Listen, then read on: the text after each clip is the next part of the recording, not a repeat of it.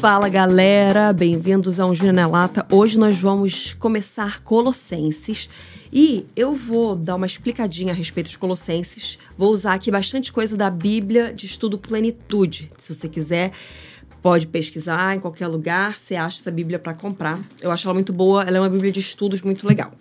Bom, então, primeiro aqui é que Paulo ele escreve essa carta para abordar uma falsa doutrina que ameaçava a igreja em Colossos. Então a gente vê aí que tinha uma heresia sendo falada, uma mistura de paganismo, ocultismo, legalismo judaico e cristianismo. Estava começando a distorcer aquilo que era perfeito.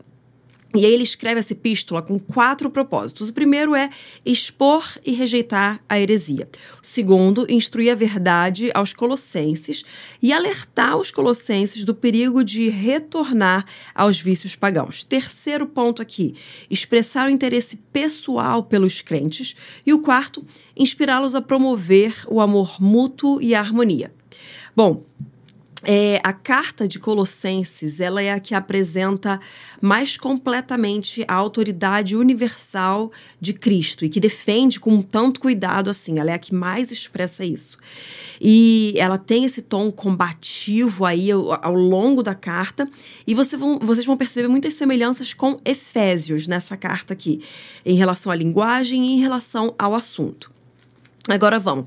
O conteúdo, então, de Colossenses é que tinham falsos mestres lá e eles estavam rebatendo algumas das principais doutrinas do cristianismo, nada mais, nada menos do que a divindade e a autoridade absoluta e a suficiência de Cristo. Então, esses falsos mestres estavam combatendo a divindade de Jesus Cristo, a autoridade absoluta do nosso Senhor Jesus Cristo e a suficiência dele.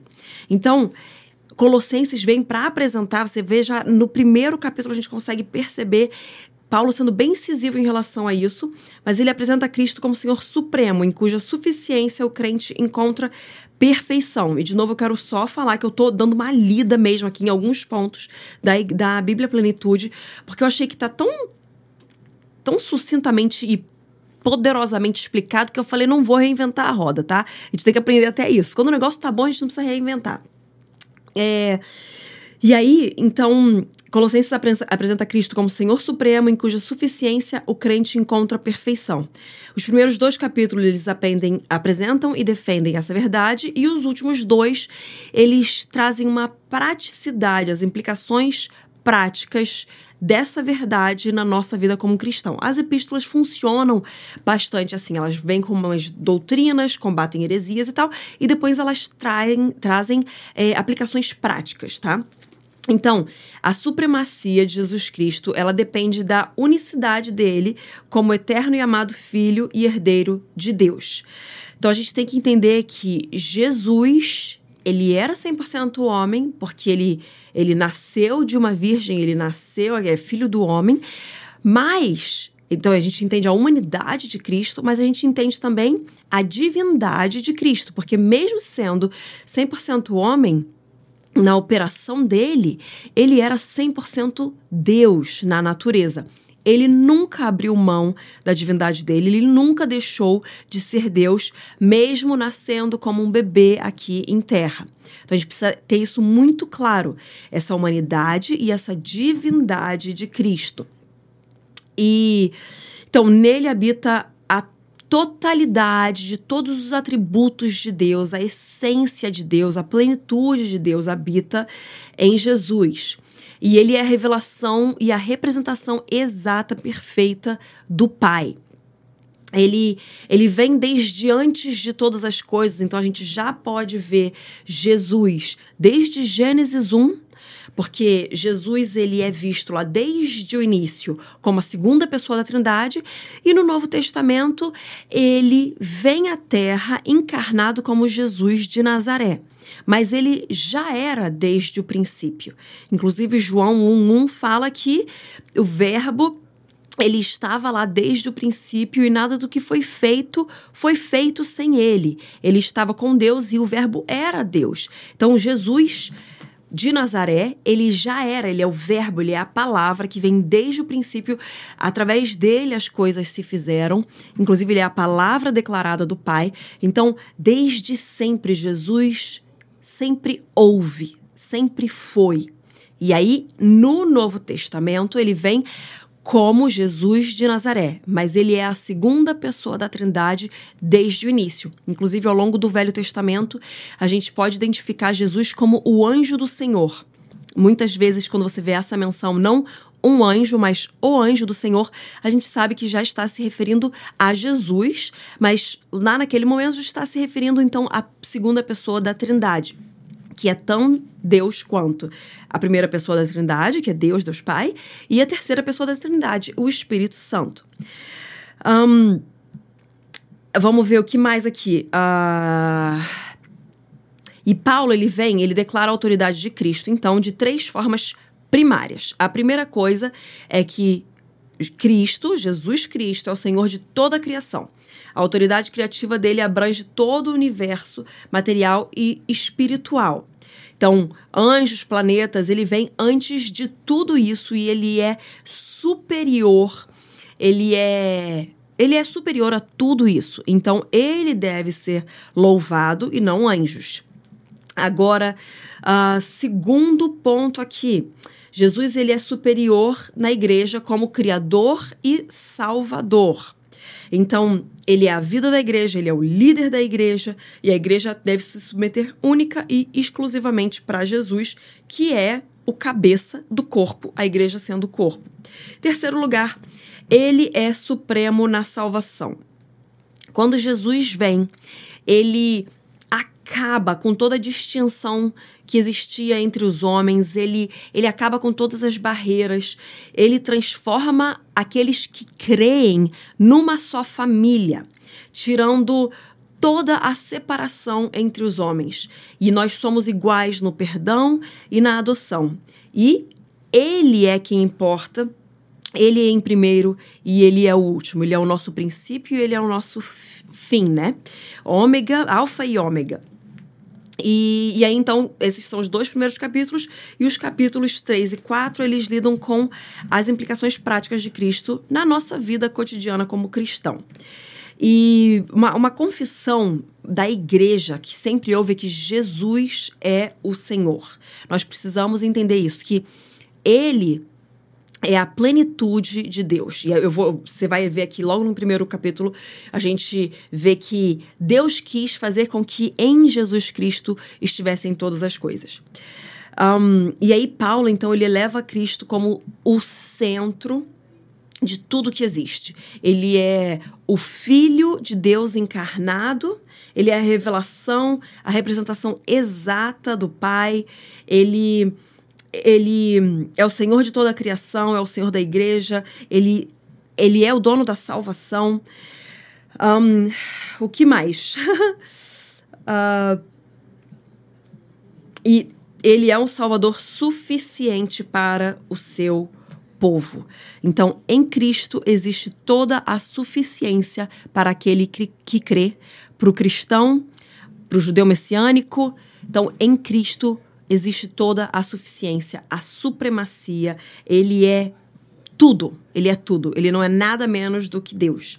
E então, para Paulo também, a autoridade de Cristo na nossa vida, daqueles que creem, é a evidência mais assim explícita, mais crucial e mais clara do Espírito Santo da presença do Espírito Santo na nossa vida. Então aqui eu dei um, um, uma super carne já a respeito de Colossenses, falei bastante tempo, mas é muito importante porque isso aqui é a base do cristianismo. Nós precisamos entender que Jesus é onde tudo se centra. Então, se nós cremos e confessamos Jesus como nosso Senhor e Salvador, é aí que toda a Bíblia culmina, a palavra culmina nisso. E a gente está esperando pelo retorno de Jesus Cristo.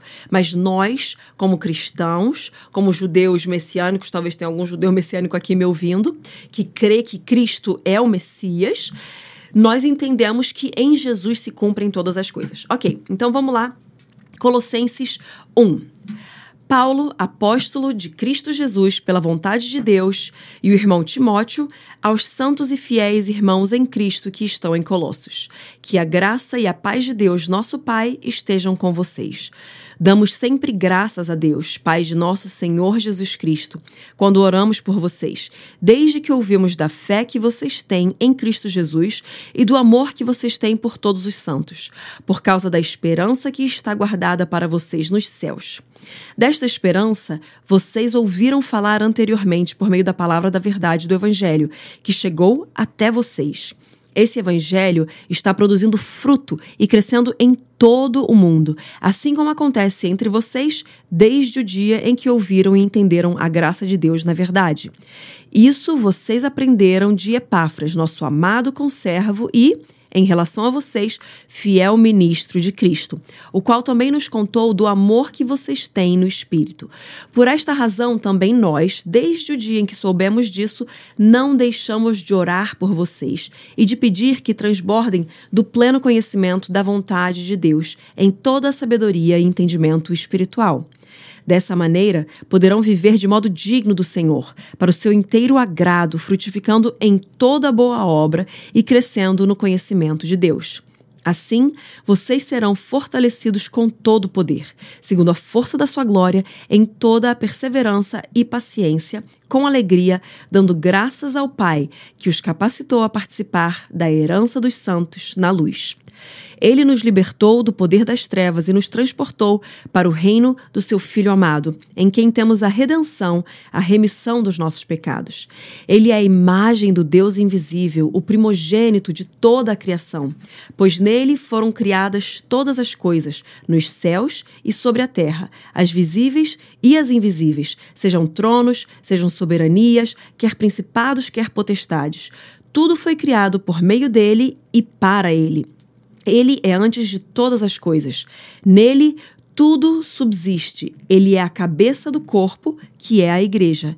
Ele é o princípio, o primogênito dentre os mortos, para ter a primazia em todas as coisas.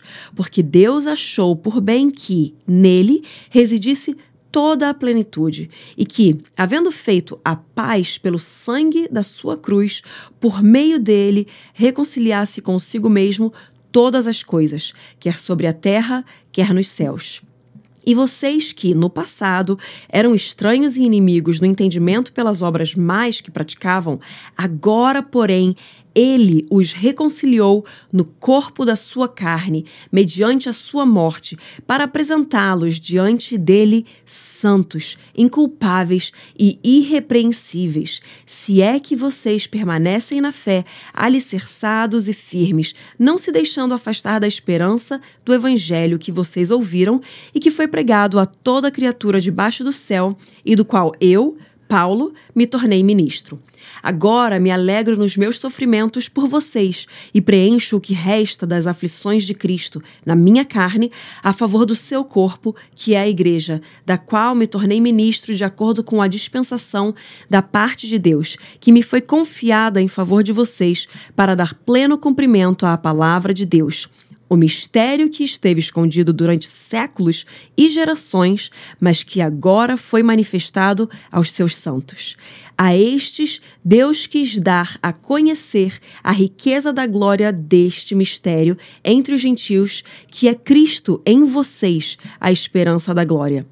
Este Cristo nós anunciamos, advertindo a todos e ensinando a cada um em toda a sabedoria a fim de que apresentemos cada pessoa perfeita em Cristo. E é para esse fim que eu me empenho, esforçando-me o mais possível, segundo o poder de Cristo que opera poderosamente em mim. Então, já nesse primeiro capítulo, nós podemos ver Paulo afirmando e reafirmando a a soberania, a autoridade, a supremacia de Jesus Cristo. E uma coisa que eu acho muito legal, a forma como ele expõe aqui, é que Epáfras vem e fala para ele: olha, tá rolando uma hipocrisia. Tá rolando uma. Não é hipocrisia que eu quero falar. É heresia, que também pode ser um pouquinho de hipocrisia, né? Mas tá rolando uma heresia aqui, a galera tá misturando as coisas. Nós precisamos acabar com isso e estabelecer novamente os fundamentos corretos do cristianismo. E quando Paulo começa a carta, ele fala de coisas lindas, ele fala, ele reconhece as coisas que estão boas e ele vem afirmando quem Jesus é. E isso mexeu muito comigo quando eu estava lendo, porque muitas vezes, quando nós vamos trazer alguma correção, a gente chega só na correção, não é? E Deus, ele quer que a gente chegue na pessoa com a verdade, com o confronto, mas com amor, reconhecendo o que ela tem feito de bom, quanto ela tem evoluído, quanto ela tem caminhado, aí a gente apresenta os princípios do Senhor. A gente apresenta os valores, a gente apresenta aquilo que é inegociável. E Paulo começa a mostrar: ó, oh, presta atenção, vocês servem a esse Deus, a esse Senhor. Ele nos libertou do poder das trevas, ele nos transportou para o reino do seu Filho amado, Jesus Cristo. E aí ele começa a afirmar quem Jesus é, que ele é a imagem do Deus invisível, o primogênito de toda a criação. Ou seja, ele é a imagem de Deus e ele é o primeiro de toda a criação. Nele foram criadas todas as coisas. Então, nele exist, existiam já todas as coisas. Ele vem antes de tudo. Jesus não é um profeta especial, um profeta de amor. Ele não é metade homem, metade Deus. Não. Jesus era 100% Deus em sua natureza, mesmo tendo encarnado num corpo de homem aqui na terra. Ele era ainda 100% Deus, a sua natureza nunca mudou, ele nunca poderia mudar quem ele é, ele nunca abriria a mão de sua natureza. Apesar de ele ter vivido em terra, abrindo mão da operação divina, que ele poderia a qualquer momento pegar e falar: Não, eu quero operar de forma divina de novo. Mas o que ele fez foi, enquanto em terra, sendo 100% Deus em sua natureza, ele operou de forma humana, em total dependência do Espírito Santo. E, e aí, Paulo vai seguindo aqui, falando que ele é antes de todas as coisas. E tudo foi criado por meio dele e para ele. Nele tudo subsiste. Ele é a cabeça do corpo, que é a igreja. Essas são coisas essenciais e principais que a gente tem que ter como aqueles que creem em Cristo Jesus e seguem Cristo Jesus. Ele é o primogênito dentre os mortos. O primogênito, porque ele desce como o unigênito e sobe como o primogênito, o primogênito de toda a criação, para que nós viéssemos após ele. E Deus Pai achou por bem que nele, em Jesus, residisse toda a plenitude. E ele fala que, havendo feito a paz pelo sangue da sua cruz, ele conciliou consigo mesmo todas as coisas.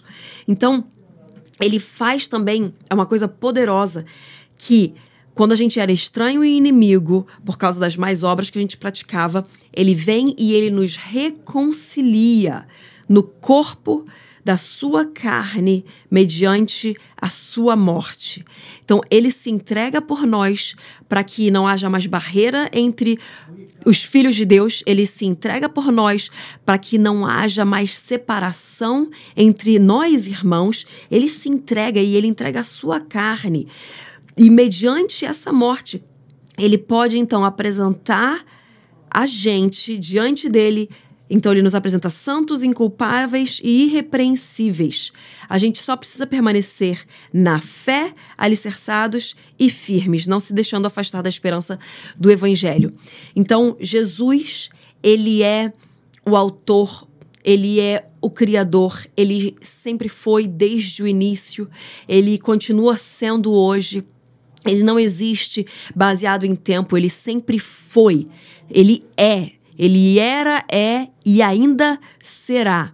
É o que é e o que há de vir.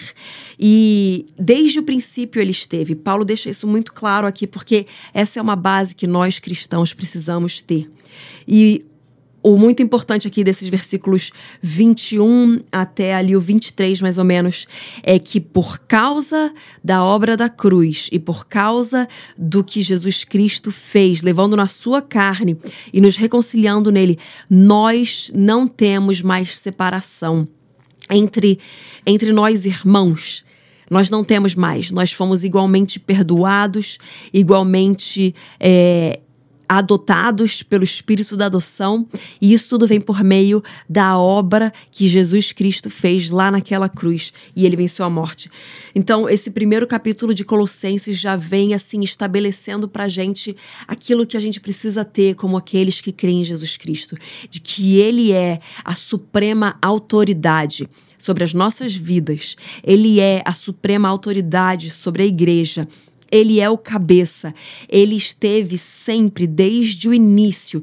Nada do que foi feito foi feito sem ele. Tudo foi feito por meio dele e para dele. Então, Jesus é o nosso Senhor. Então, vou orar aqui. Pai, muito obrigado pelas revelações que o Senhor trouxe nesse primeiro capítulo de Colossenses e que nós, como aqueles que creem, venhamos realmente abraçar isso com todas as forças, para que nós nunca caiamos dessa revelação da graça que Jesus fez possível para nós. Nós te amamos, Pai, nós te amamos, Espírito Santo, e nós te amamos, Jesus Cristo, Senhor da sua igreja, cabeça do seu corpo. Nós te amamos e te reconhecemos, e reconhecemos toda a supremacia e autoridade que existe em ti. E o Senhor é a expressão perfeita e plena de Deus. O Senhor é a imagem do Deus invisível e o primogênito de toda a criação. Nós te amamos e nós declaramos que somos teus, o Senhor é o nosso dono, o Senhor é o nosso Senhor e o Senhor é aquele que nos guia. Em nome de Jesus eu oro. Amém. Deus te abençoe.